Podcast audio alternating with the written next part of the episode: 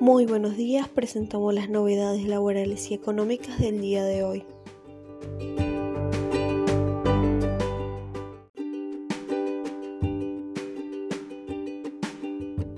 Arranca el lunes el censo económico y será obligatorio para personas físicas, autónomos y monotributistas. El censo económico es fundamental para la planificación de la inversión en el sector privado, afirmó el titular del INDEC.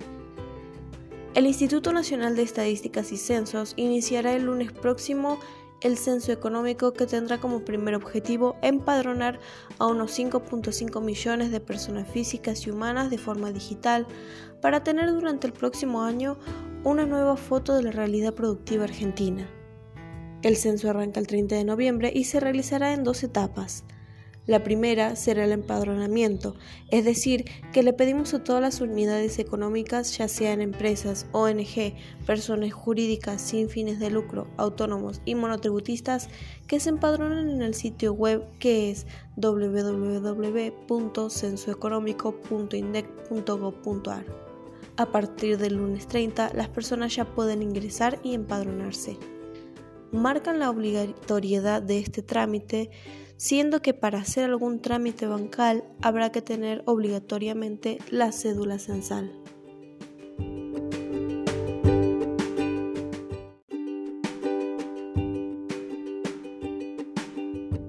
Los bancarios tendrán un aumento del 8%.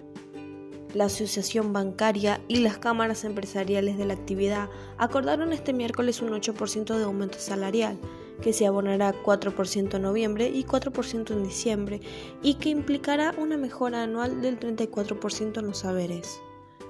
Los trabajadores percibirán un 4% de aumento este mes y otro 4% en el mes de diciembre y así se elevará el salario inicial a 75.192 pesos en noviembre y a 77.506 pesos a partir del último mes del 2020, confirmó el titular de la bancaria.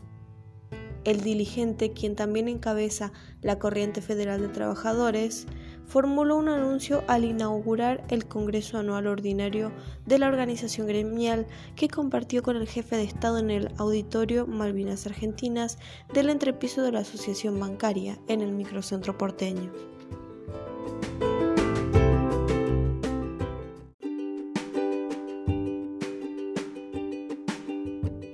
Las claves económicas de la semana deuda, nivel de actividad, consumo y aporte solidario.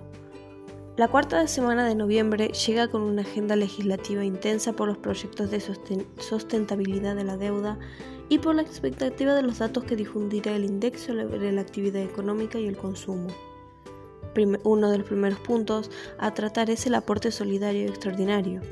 El Senado comenzará la próxima semana a debatir una comisión en el proyecto de ley de aporte solidario extraordinario a las grandes fortunas que busca recaudar 300 mil millones. La recaudación se destinará a comprar equipamiento de la salud para atender la pandemia, apoyar a las pymes con subsidios y créditos, urbanizar los barrios populares con obras que empleen a los vecinos de cada barrio, hacer obras y equipar a IPF para producir y envasar gas natural también financiar el relanzamiento del plan Progresar para que los jóvenes puedan seguir estudiando.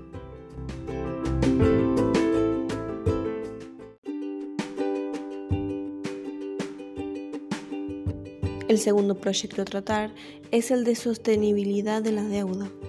La Cámara de Senadores debatirá esta semana el proyecto de ley enviado por el Poder Ejecutivo para la sustentabilidad de la deuda externa que establece que deben contar con aval parlamentario las negociaciones en materia de deuda pública en cualquier tipo de financiación internacional, incluidos los acuerdos con el Fondo Monetario Internacional. Y el tercer punto es la actividad económica de septiembre. Como parte del monitoreo permanente sobre la marcha de la economía, este martes se le inyectará a conocer el estimador mensual de actividad económica de septiembre, al tiempo que la recuperación en la fase post-pandemia muestra un escenario heterogéneo por regiones y sector de actividad.